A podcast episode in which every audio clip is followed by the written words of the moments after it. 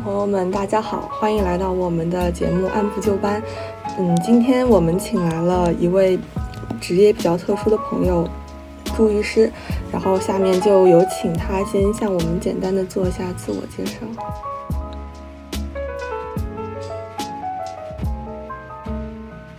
好，大家好，我姓王，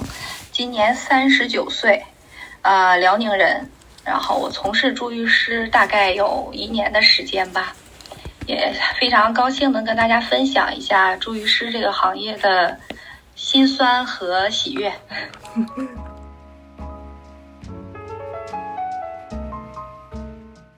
您现在的话，这个所在的这个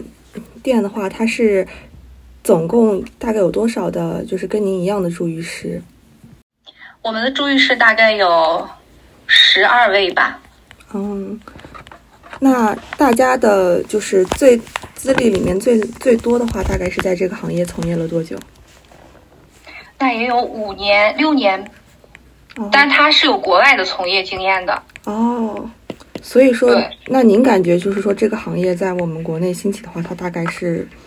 多久？不到两年。嗯，那像您的话，其实也就是类似于是刚兴起没多久以后你就加入进来了。对，像你的同事的话，像是是男性居多一点，还是女性居多一点呢？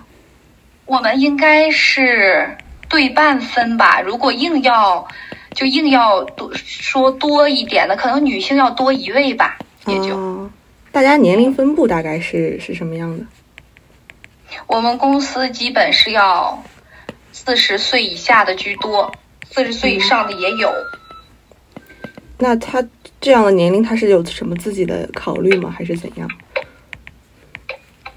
啊，你是说这个员工自己的考虑是吗？嗯，对，就是包括员工，也可能包括他们，就是这个行业，他们有什么别的内在需求吗？会让大家去这样选择？就是，我觉得从事这个行业最主要的第一点还是收入。还还可以，然后就是，我觉得观念比较比较新潮吧，并没有就是把这件事儿定位的特别低，所以大家还挺乐于从事的。那像您刚刚说说，嗯，这个行业大概兴起了也是大概只有两年嘛？那两年的话，其实我们还是在一个大疫情的背景下。当时在这个疫情背景下的话，这个行业它这个兴起的话，过程中会不会也受到这种疫情的阻碍啊，或者是嗯？发展的可能相对于别的行业会顺利一些。我觉得是疫情成就了这件事儿。首先，本身我们之前都不是从事相关行业的人，嗯，然后，嗯，也是只因为疫情的影响吧，之前的行业都停下来了，然后就想肯定是要再找一点事儿去做，然后就对选择了这个行业。那如果选择这个行业的话，他在嗯。人员的培养啊，还有一些资资格的要求上面，会有一些比较独特、单独的要求吗？还是说，其实现在这个行业对于这个要求，它其实并不是那么的明晰？从官方的角度来讲，对这个行业是没有任何要求的。嗯，因为现在对政府的层面上，就是劳动部的一些规定上，连这个行业的就是职业资格都没有。所以说，我觉得。其实是会在一定程度上，就我们公司来说，我们所有的人员配备啊，都是我们一手培养起来的。嗯，就是它这个标准其实是没有那么的客观，是比较主观的，对吗？对，也许之后吧，随着这个行业在发展，可能会有一个统一的行业标准。嗯，那像刚刚您说疫情，就是疫情可能有对这个行业它有一个促进作用，但是。我了解到，之前我也了解到一个，就是青岛本地的，他他有一个情况，就是，呃，因为疫情，然后他们会规定每个上门人数只有三个人左右。那我想，如果后面就是在之前，比如说两年前，其实当时那个管控还是会比较严格的话，那像这种上门的话，会不会也会受到阻碍呢？因为就是助浴，它这个还是需要跟人去面对面的去做到这个服务的。嗯嗯，就是正常没有管控的情况下。这个助浴师的一个团队也只有三个人，嗯，对。然后他这个服务的好处在于都是本地化服务，所以说如果管控，那大家谁也出不了门。嗯，如果不管控，那就对本地化服务的话是不受影响的。嗯，而且我觉得由于管控的原因吧，呃，儿女和老人的相处时间反倒更多了，他会感同身受，看到一些老人的不容易，就是亲情更浓了一些。哦，因为如果每天奔波在外面工作的话，呃，他可能很，他只要不看到他那个不舒服的样子，可能就不太会有触动。我觉得，嗯，那你对那您认为就是你现在目前所接触的这就是入职以来接触这些消费者，他们去购买这些助浴产品，大概是购买这些服助助浴的服务，大概是出于什么样的原因呢？是比如说，就是我看到网上会说，一部分是为了就是孝孝敬，可能就是妈妈小时候给我洗澡，所以我现在要找人给妈妈洗澡，或者说是还有一些就是像一些老人，他们就是子女认为他们有这些，嗯。这些就是生病了，然后有这种基本的这种生活需求，然后来主来购买这个产品。你觉得哪类情况可能会更多一点呢？我觉得还是第二种吧。嗯嗯，因为你说的第一种其实也涵盖在第二种当中。嗯，对，嗯，所以有点类似于是一个就是因为身体需求的一种必需品，然后来存在的是吗？其实它里面的对，情感内涵其实会老年人洗澡是刚需，嗯嗯。它不是可有可无的一件事儿。对，那你现在目前接触到的是老人他自己来预约呢，还是说子女帮他们，或者是亲戚来帮他们预约会多一些？子女可能要占到百分之六十五以上，但有很多老年人的配偶自己就可以跟我们联系。哦，那会不会出现？其实，在这个服务之外，其实还有一部分存在的可能是那种类似于，嗯、空巢或者说是自己行动不便的那种老人，他其实可能是很难触及到这个服务的。是，一定是这样的。嗯但是就目前的法律制度来说，我们这种单是不接的。嗯，可以展开来说因为。嗯对，就是因为是这样的。如果说是空巢老人，两个老人都没有自主行为能力的话，或者是这位老人自己是嗯在家独居，这种独居老人呢，我们现在没有办法有一个非常呃完美的计划来保护老人，来保护我们自己，因为这件事儿呢，呃，总归是洗澡，它需要有一个赤身裸体的一个瞬间。嗯，所以说，如果我们佩戴胸前的那个记录仪的话，我觉得这件事儿对于老人来说也是一个不尊重和不公平。如果将来有纠纷，这种有赤裸身体部分的视频到法庭上也是没有办法作为呈堂证供的，这件事是很难去界定。所以说，我们现在注意是强烈要求必须要有自主行为能力的监护人在旁边。所以现在包括去上门对注意的话，其实也是不会佩戴那些记录仪，或者是有那种影视记录的那种情况，对吗？不会，因为我们是有呃文件的，就是文字形式的一个一个签署需要的协议。嗯，除了这个，就是这个协议，就是在双方嗯签订这个协，就是购买这个产品签订协议之前，除就是要签署这个协议。这个协议里面除了这像这种不能佩戴记录仪这种其外以外，还有什么就是可能跟别的行业不太一样的，就是需要额外注意的地方吗？我们这个协议主要是约束双方，嗯呃，对于客户来说，他们必须要做到的就是要如实跟助育师。啊、交代老年人的情况，他的既往病史啊，现有的疾病啊，还有一些其他的一些状态，您得实话实说，这是他，这是服务对象必须要做到的一件事儿，您不能有所隐瞒。嗯然后，对于我们助浴团队的一个约束，首先就是优质服务，第二就是严格保密。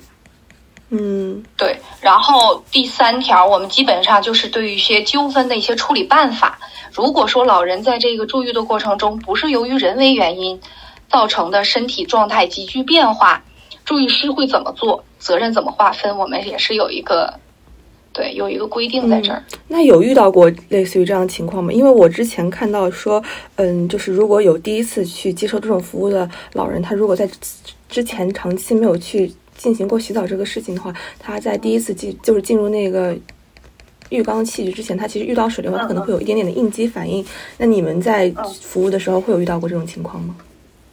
我们没有，嗯，因为我知道，就是因为现在呃，网络上对于嗯，上门注浴这件事儿的文章大概都是复制粘贴来的，嗯基本没有什么有新意的文章。那一篇文章应该是上海福寿康公司大概在三年左右之前，他最先引进这个服务的时候的一个嗯报道。对对对，其实这种现象已经早都不不见了，因为那个时候是嗯非常的缺乏这个经验的。嗯，对、哦我们现在这种情况是完全可以避免的，是不会存在的。其实这种情况相较于是老人应激产生的，其实也有可能是因为就是服务他一开始可能不是很缺乏经验，对导致的对，啊，嗯。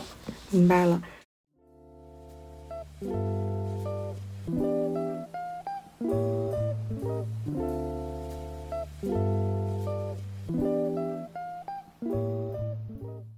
刚刚您提到，就是说在疫情期间的话，就是疫情推动了这个行业，它确实收入还可以的话，大概住浴一次的收费大概是多少？它会有划阶梯这种吗？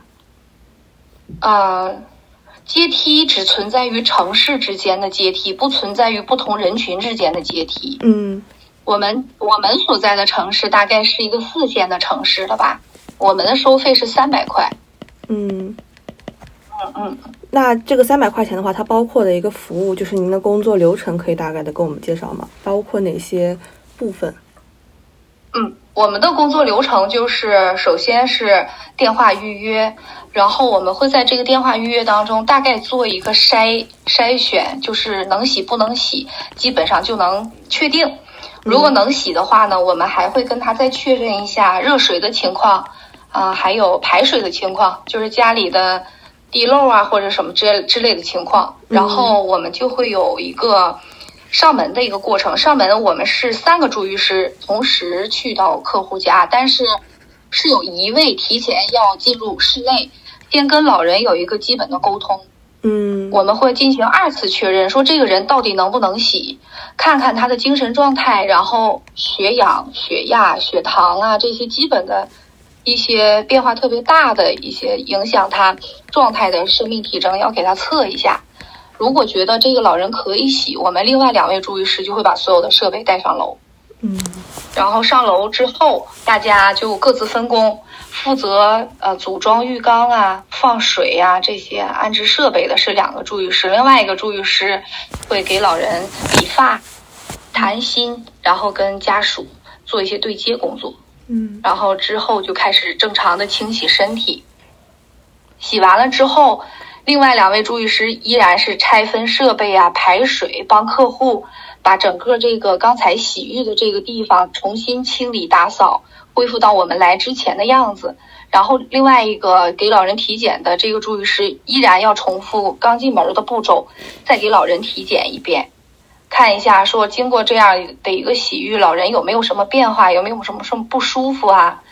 然后呢，就是跟家属再进行一次沟通，比如说有没有呃想法想预约下一次的住浴，嗯或者是交代一下这种类型的老人啊，我们的经验啊，护理常识是什么？怎么样能让他更舒服一些？然后有需求的会帮他剪剪指甲、掏掏耳朵，嗯，对，看老人的意愿。大概明白了。那您刚刚说在此之前会进入一个筛选的环节，在这个里面筛和选之间，就是会不会去排，就是在排除掉一定数量的老人，还是说其实排不了太多的人，会会会排除掉一定数量？嗯，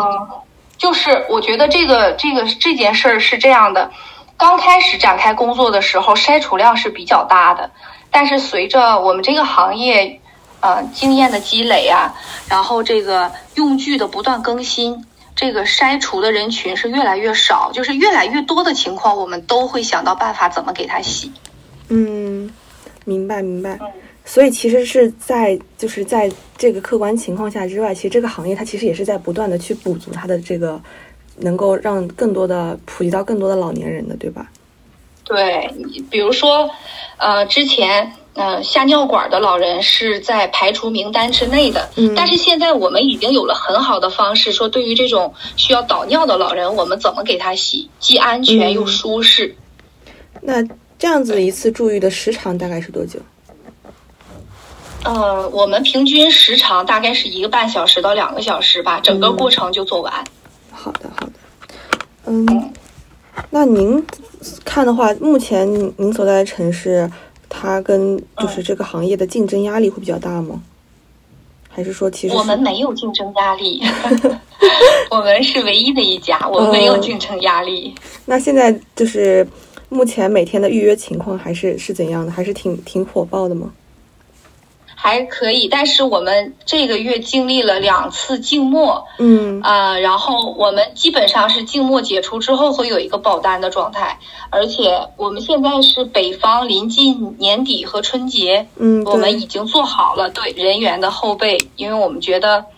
春节对于北方这个有泡澡文化的这个地域来说，一定是一个特别是。火爆的时时节了，嗯。那刚刚听到您说，嗯，比如说像剪指甲、掏耳朵，还有测血压一些什么之类的，它其实会用遇到一些护理的常识吧？那你觉得就是这个行业，它跟这个传统老人护理的，就是或者说是我们所谓的在家里面去让，就是那种，就是请那种重点阿姨帮老人进行一些简单的清理，它这两者之间，它是不是会也也有点差别？我觉得有差别，因为我们公司对于这一个就是负责这项工作的助浴师的要求是必须要有医学基础的。嗯，但是这一点仅仅限于我们公司的要求。嗯嗯，不限不是所有的行业的要求，因为我们觉得这个行业呃经济效益肯定是是大家追求的东西，但是安全更是要非常的注重。有些时候，对于老人状态的判断，如果你仅靠说血压计上、血氧仪上的那些显示的数字，你就可以断定一个人的状态，其实这件事儿并不完全是科学的。是，我觉得察言观色，呃，望闻问切，就有很多呃说不出来的东西才是才是关键，因为。我觉得有一点医学基础的人，对于老人的一个状态的观察，还是要比普通人更有洞察力。嗯，那您觉得他跟这个，嗯，那他这个行业，它其实是跟护理行业衍生出来的。比如说，他们在护理的过程中，发现好像并不能普及，就是。将老人这个洗浴的需求覆盖的很好，随后产生的这个这个行业，还是说其实可能就是一个大众已经很久就已经有的这个需求，然后他后面被都照顾到了，然后后面这个行业兴发了。就是你觉得这个行这个这个助浴这个事情兴起，对它是会有怎样多方面的因素造成的吗？这个行业呢，在日本大概存在了将近三十年，它是一个传统行业。对，然后呢，嗯，为什么？就是被引进咱们国家时间这么短，我觉得可能也是有几个原因吧。就是因为日本是有个非常长远的泡澡文化，他们就是他们无论多小的一个公寓，都要有一个小小的一个泡澡的一个浴缸，所以他们就是对于失能老人也有泡澡需求这一块人性化的考虑，我觉得还是非常周到的。为什么我觉得传入中国这么晚？一是，呃，考虑到很多年以前，可能是咱们的经济条件和人们的这个，呃，思想还没有照顾到这一块儿。呃，二一个是呢，我觉得，嗯，真正有泡澡习惯和需求的北方地区，呃，经属于经济欠发达地区吧，人们接受很多新潮的东西也比较慢。如果这件事儿是，嗯。经济特区那边也有很多人有这个习惯的话，我觉得这件事儿肯定会更快的引入中国。所以说，嗯，最近才引入中国，是因为咱们国家对于呃失能老人这一块的精神需求和身体需求，真正的有人在重视，有上层在引导，然后民间也有人在重视这件事儿。因为我觉得，正是年轻人意识的觉醒，才触发了这件事儿能在中国生根，能在中国发芽。因为，嗯，如果说没有二三十岁的这些年轻人去关注老年人的需求啊，去关注这些新兴行业的话，这个行业很难在中国有有生存的余地。嗯，如果说是四五十岁的人或五六十岁的人，其实他们的父母才是真正需要这项服务的人。但是我觉得，真正去研发、去去考虑这件事儿是不是要做的人，却并不是这一群人，往往是年轻人。嗯，就是在这里面其实会有一个出入。就是那您是怎么想到，就是去当时一年多前去加入这个行业，去做这个助理师这个职业的？因为就是像我刚才说的，我的原本的行业受到了疫情非常大的一个冲击，对我就等于是先放一放，我觉得应该是选一个比较稳定的，呃，离父母比较近吧，也能照顾到孩子的一个行业，嗯。我就先做着。对，然后我就也是看到了我一个比较喜欢的一个博主吧，他发了一个视频，嗯。因为他生活在日本，他发了一个视频，然后就讲了一下日本的这个对于老年人的这个关怀有这项服务，哎，我就觉得这个服务特别好，我说不然咱们也试试吧。对。那刚开始的时候会有什么阻力吗？还是说一开始就挺顺利的？我觉得阻力也不算是有什么阻力，相对来说，我觉得我的经历很顺，嗯。呃，家人也非常的支持啊，然后我也没有遇到非常大的一个技术难关，嗯。没有，就是对还好，可能自己需要给自己做一个心理建设，倒不是说说哎呀老年人有多多脏啊，或有多怎么样的，我觉得，呃，真正走到一个人的家里啊，跟他非常近距离的接触，其实是需要需要自己还是有一个非常好的心理建设，嗯。对。那嗯、那像那其实您算是这个公司的创始人吗？还是说就是后面是怎么招募到一群跟自己差不多的一群一群人去一起去做这件事情的？我是创始人，嗯然后对，因为是这样的，就是嗯，我是预先构建了一个传统的，就是跟日本现在就是之前一直沿用的注浴浴缸一样的一款浴缸，然后我在使用的过程中呢，我发现嗯也很好用，不能说不好用，嗯嗯。但是我觉得可以。其咱们中国人的加工制造能力是非常强的，我觉得咱们可以嗯。改进，有咱们中国自己的这种注浴的浴缸，嗯摒弃很多传统的一些呃一些缺点吧。因为日本很多人住在一户建里面，他们不是需要爬很多的楼，注浴师只要把东西拿进屋子里就可以了。咱们中国的国情是很多人，尤其是老年人，他们并没有住在电梯的那公寓里边嗯，，对对对，是住在传统的楼房里边儿。如果咱们一直拿着这个很沉的这个设备来回走，对于工作效率还有注浴师的体能消耗，这是一个非常大的挑战，不是长久之计。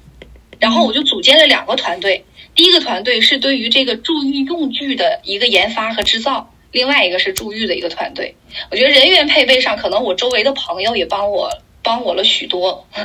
大家帮我、嗯对，呃，说谁谁谁可以可能合适，你们可以谈。哦，这样。那作为这个行业里面比较早早吃，算是早比较早吃到螃蟹的人，然后去吃尝试的，你现在就目前感受是大概是如何的？感受如何是吧？我觉得呃这件事儿呢，我觉得完全不后悔吧，嗯应该是我现在的一个心态，而且未来可期。嗯，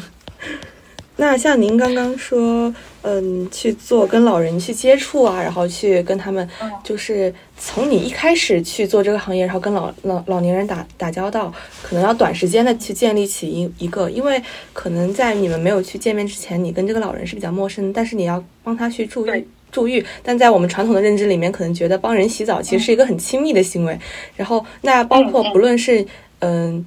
老人，或者说是作为助浴的人，或者说是嗯帮老人去购置嗯这个服务产品的嗯子女，他们其实对于这样的一个过程是怎么样？你可以先从就是你自己的感悟感知说起，就比如说你可能一年多前去帮上门帮这种老人去注意的时候，心态这种转变和到现在去，其实心态应该也会有一个转变吧？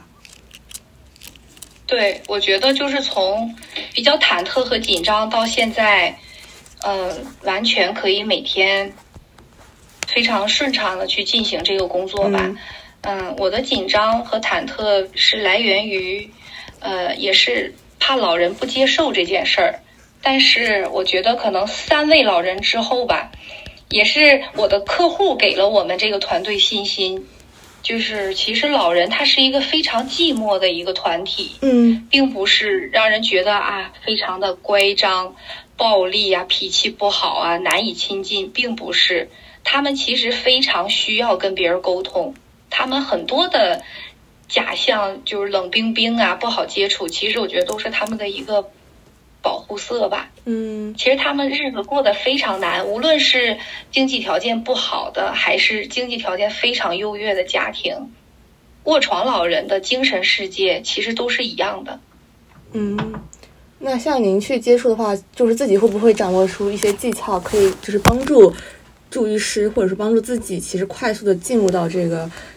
嗯职职业的那个角色里面，会有一些技巧。我们公司现在基本上对于首次上门服务的老人，二十分钟之内就可以非常信，就是建立非常好的一个信任。然后我们公司的服务回购率可以达到百分之九十五以上，嗯，就是说这个老人和家属我们接触过一次，如果没有特殊的一些原因的话，我们一定还会得到他的再次邀约。嗯，那像您住院过程中有没有就是这一年多来有没有让你自己就是印象特别特别深刻的这种情况呢？我觉得很多，特别的多，嗯。呃，就是怎么说呢？人生百态吧，什么样的家庭都有。比如说，我服务过一个两位老人，他都是卧床的老人。其实，呃，两位老人的生活被照料的挺周到的，挺好的。然后有专职的护工阿姨每天在家里照顾他们。嗯，他们儿女的社会地位啊，经济状态应该都很不错。然后两位老人在退休之前的工作单位和地位也都很不错。然后之之后，那个阿姨是不能说话的，她已经没有了自主意识。那个叔叔他虽然身体是瘫痪的，但是他的头脑和语言都很清晰。我觉得他们俩应该是寂寞很久了，因为他们的护工阿姨是外地人，方言口音很重。呃，工作做得非常好，只是跟我们北方人交流起来可能有一点困难。如果老人耳朵背，那他的方言更听起来会更费力。我我个人觉得。然后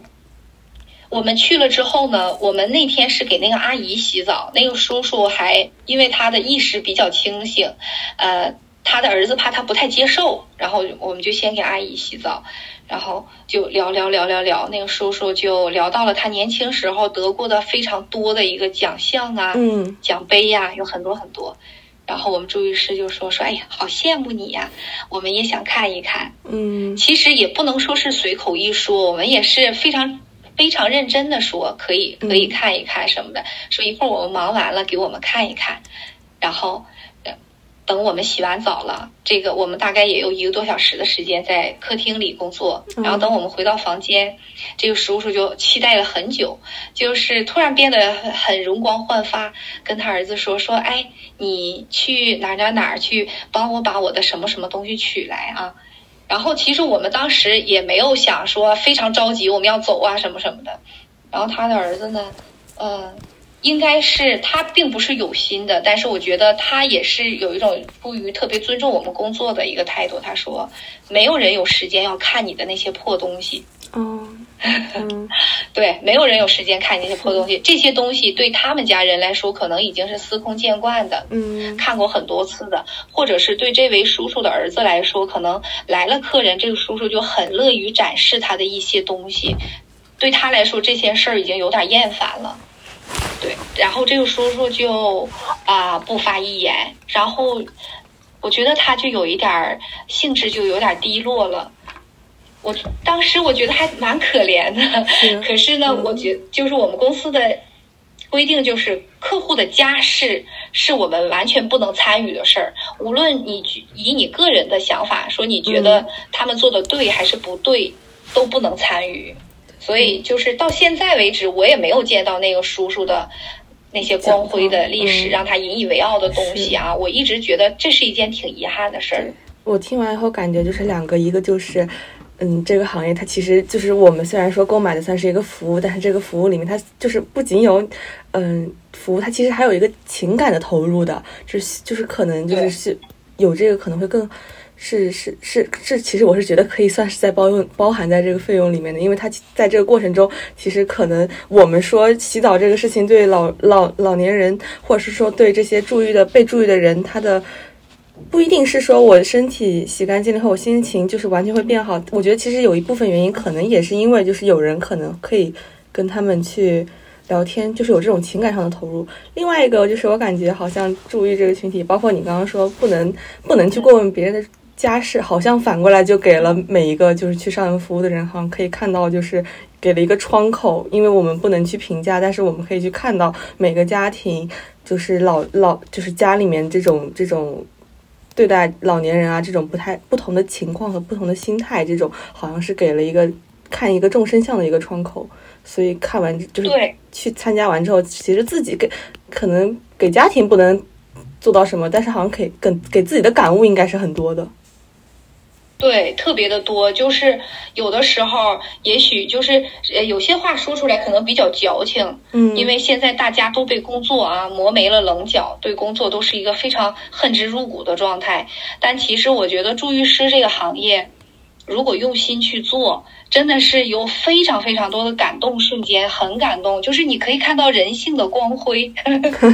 非常的明显。就是呃，可能普通行业大家已经做的很腻了，很厌烦了。然后就是在那些公共场合，不管是办公室也好啊，还是说服务行业也好，很多人现在已经给自己套上了一个厚重的壳子，不愿意去跟别人交往啊，或怎样的。但我其实觉得。幼儿园的孩子啊，还有那些卧床的老人，他们往往就是没有一个伪装，跟他们这些人群打交道的人，就可以体验到人人性真正比较美的地方。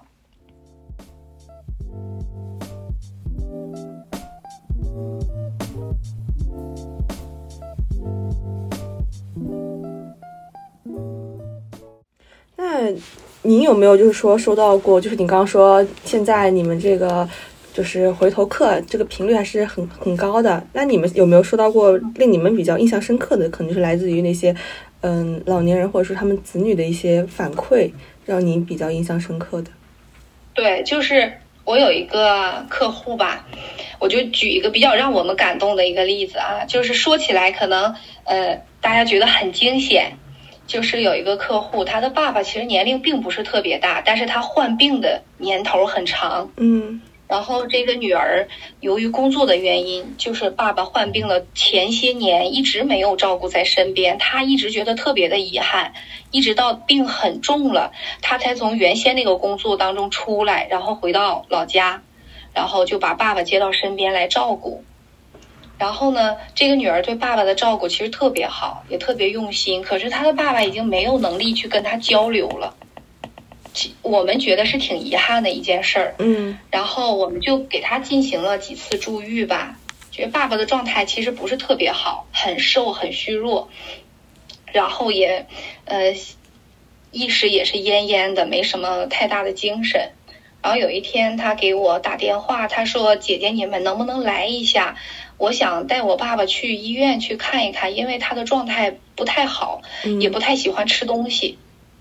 然后，因为我们的工作经验是这样的，就是如果长期状态不好的病那个老人，如果某一次就会发现他的状态特别好，我们大概心里会有一个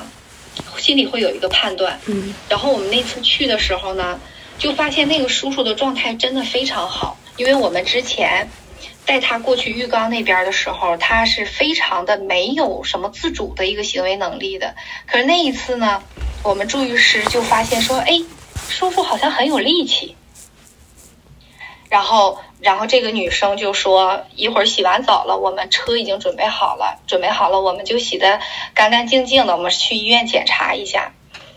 然后我们还跟他说了很多，说，哎，下一次怎么怎么样这样的话。然后当天的。晚上吧，可能很夜很深的时候，嗯，然后这个女士就给我们助浴师发来了信息，说，啊，我爸爸在到医院之后，然后呃打了一点药，然后医生给他检查了一下，他在深夜的时候就走了，嗯，然后说我我的人生可能是不太完美吧，因为我从很小的时候就在部队。然后一直在部队工作，就没有办法回来，然后离父母都很远，尤其是从爸爸有病啊，一直到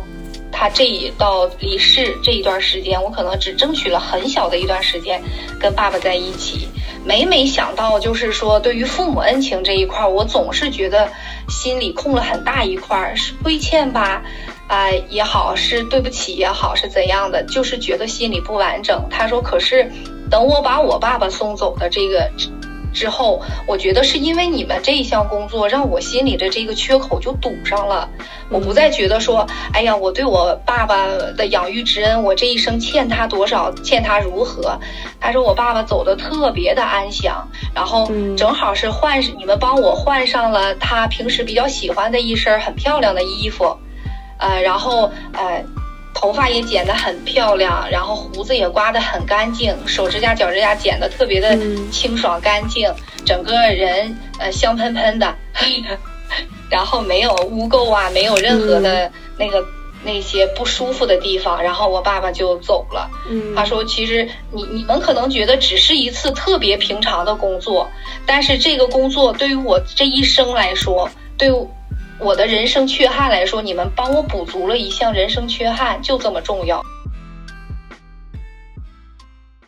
哎呀，我们觉得特别感动。嗯，那像 就是对，就没想到就这么简单的一件事儿，对于一个人来说，他说他能补上他的人生缺憾。这件事儿我觉得太重了，是是是这样的。那像你们去做这些助育的话，因为接触群体也会比较老一些，是不是也会平经常的比起别的职业，其实会更多的面临告别这样的事情？可能这次还见面的老人，可能过一段时间，可能就就不需要上门上门去做助育了。对。嗯，是这样。我们我们公司有一个非常呃奇怪的规矩，就是我们不像其他的服务机构有回访、有催单，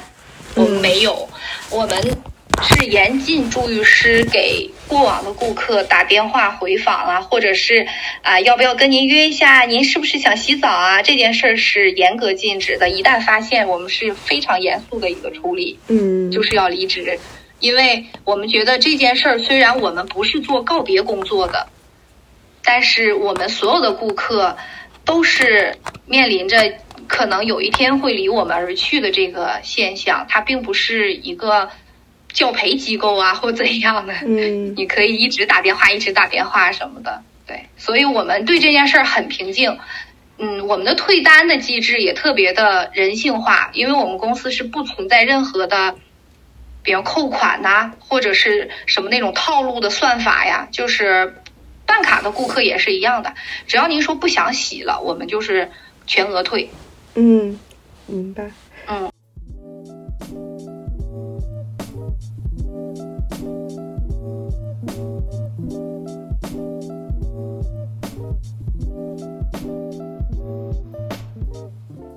刚刚听您这个就是口音什么之类的，我觉得包括您刚刚说说这个服服务是本地化的，其实我觉得本地化特别好，因为就像你这种带方言的话，其实跟老人接触，其实我觉得可能也是拉近跟老人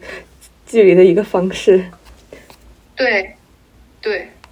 那我。刚刚听到您讲这么多，比如说印象深刻的，还有可能是来自于子女啊，还有什么，就是可能自己也会感受到这个职业带给你不一样的地方。但是除此之外，嗯，抛开可能刚刚说所说的，嗯，一些感动的瞬间，其实这个职业它本身毕竟也是因就是一个就是购买服务的过程。其实，在过程中里面，你会不会因为比如说工作繁重啊，或者说是？在别的方面会带给你压力，或者说是也会有一个这个职业，它可能不会被外界或者说是被以前的媒体它所报道的这种辛酸苦楚呢。辛酸苦楚，或者说是困难。我如果实话实说的话呢，就是这个行业真的没有什么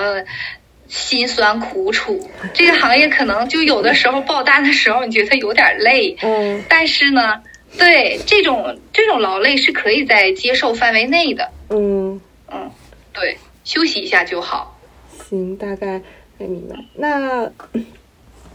那周围的朋友啊，还有家人啊，他们就是对待您这个职业接受上面，其实也没有太大的困难。对，一开始就是家里的老人呢，他倒嗯不是反对，他可能觉得质疑说怎么会有这种行业呢？行不行啊？然后还好都挺开明的，嗯，都挺开明的。然后你跟他。对你跟他谈一下，就说那咱们就试试，然后大家也都接受。嗯，那家里老人这样接受你，你作为创始人去打开这个 当地这个本地的这个市场的时候，大众的接受上面会不会有什么困难？比如说一开始大家可能不太认可，或者说对你的安全提出质疑，或者说是对你的资质有要求，会有这样的情况出现吗？我觉得一最开始的时候呢，大家就是觉得有点贵，嗯，就是他们对这个服务的心理预期没有这么高，就觉得咦有点贵，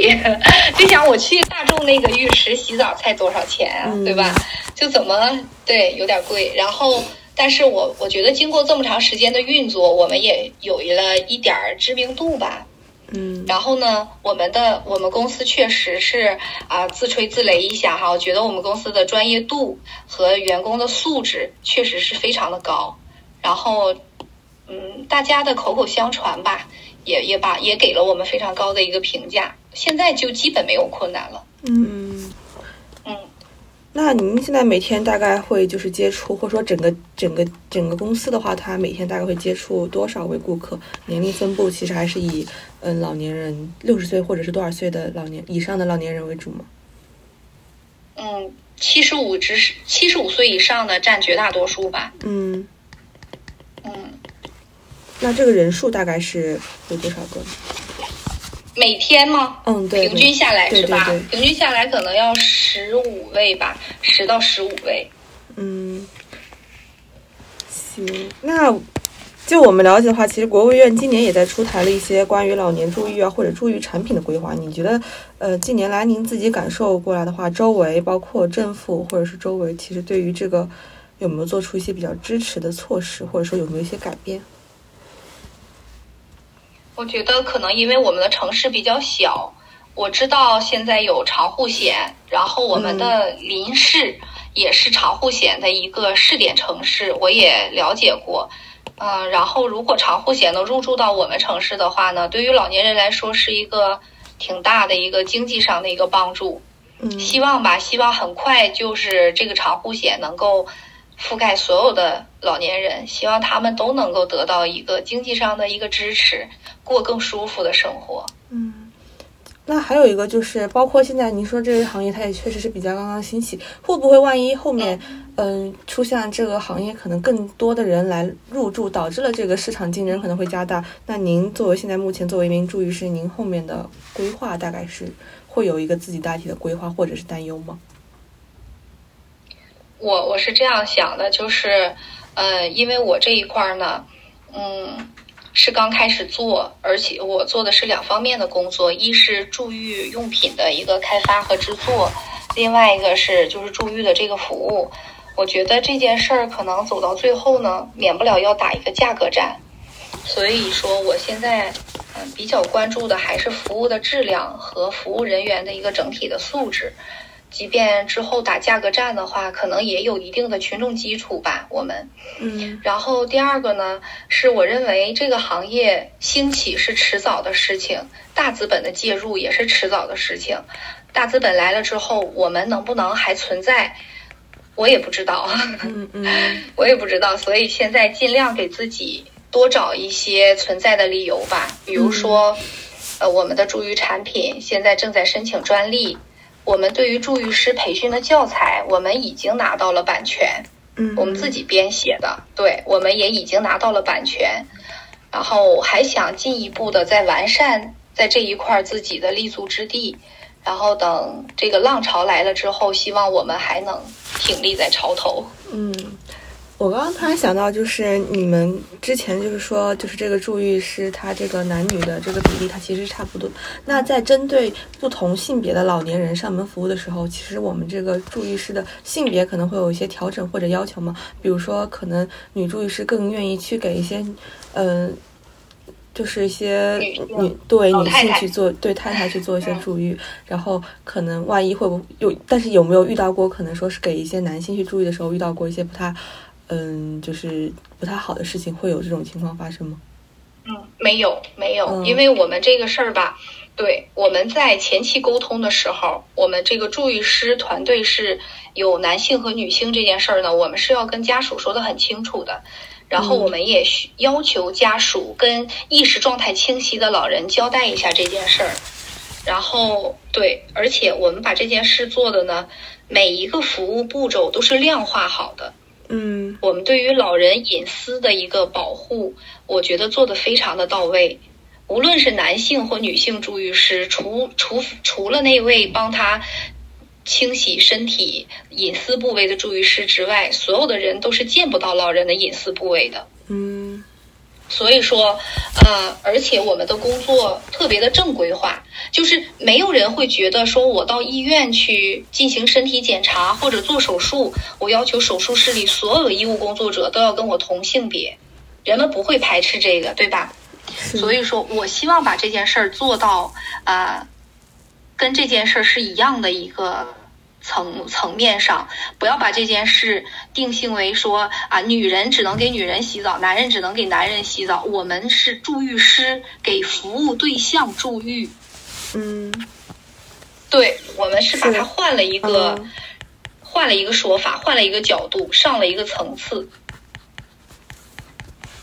行，那我那我好像对明白明白。那像您刚刚说的话，方便就是透露一下您目前的收入吗？或者说是在你们公司下面，就是可能正常员工他的这个月收入？我们员工可能要五千到七千吧。嗯，那其实，在四三三四线城市，其实也还算可以的。对嗯对，很可以了。现在是不是也会呈现出一个趋势，就是越来越多的年轻人想要去参与进来？我觉得有给我打电话的呃咨询的人很多，嗯，大家会不会表现出一个嗯，就是顾虑，会说是如果说一开始就进入了一个可能是一个服务行业的话，后期如果想要去调整自己的岗位的话，会不会不太好去进行这个岗位的？就是职业的转变，会有这种顾虑吗？还是说大家觉得就是这是一个可以长期去去去去运作的一个一个一个职业，所以这边的顾虑会反而会小一点？我觉得顾虑很小，没有人跟我提及到这方面的顾虑。他们的顾虑可能来自于两方面，一方面是如何保证自身的权益不被讹，另外一方面就是经济效益如何，主要是还是考虑这两点。那像说这种怕被怕被讹，就是有没有经历过这种被讹的这种这种事情呢？但其实是没有，嗯呃，不管是从我我们公司来说，还是我了解到的这个全国的同行来说，我们都没有出现过这种情况。嗯，您刚刚说全国同行的话，您大概就是了解到全国同行大概是就是有哪些城市呢吗？还是说数量大概是有多少？彼此是怎么就是联系起我来的？就是呃做的比较好的同行，大的呃，他们也是我的客户，因为他们也在我这儿购买助浴用品。啊，然后嗯我可能知道大概有个五六家，嗯，就是我就我个人认为啊，不是这个行业的人，只是我个人接触到的，我的、嗯对我的能力就目视线能看到的，嗯可能我觉得这五六家还算可以。嗯其实这个行业怎么说呢？呃，有很多人是仓促进来又仓促出去的，因为他的投资不大，好转身。有人觉得我不做了也没有太大的损失，嗯所以就是冲动创业的人很多，哦，但是真正能坚持下去的人并不是特别特别的多。那您认为这种就是坚持不会太长久的原因是什么？因为刚刚听你描述的话，其实这个行业它其实还是挺新兴，且里面的就是这种可以去去去去长发展的东西还是挺多的。就是为什么还是会有我觉得单批的人？嗯对，，没有，就是没坚持下去，可能有几方面。一方面吧，就是本身他的就是冲动创业，他觉得哎这个不错，这个挺好，然后就去做了。他无论是从精神上还是身体上，其实他都没有做好这个准备。嗯然后，另外一个我是觉得，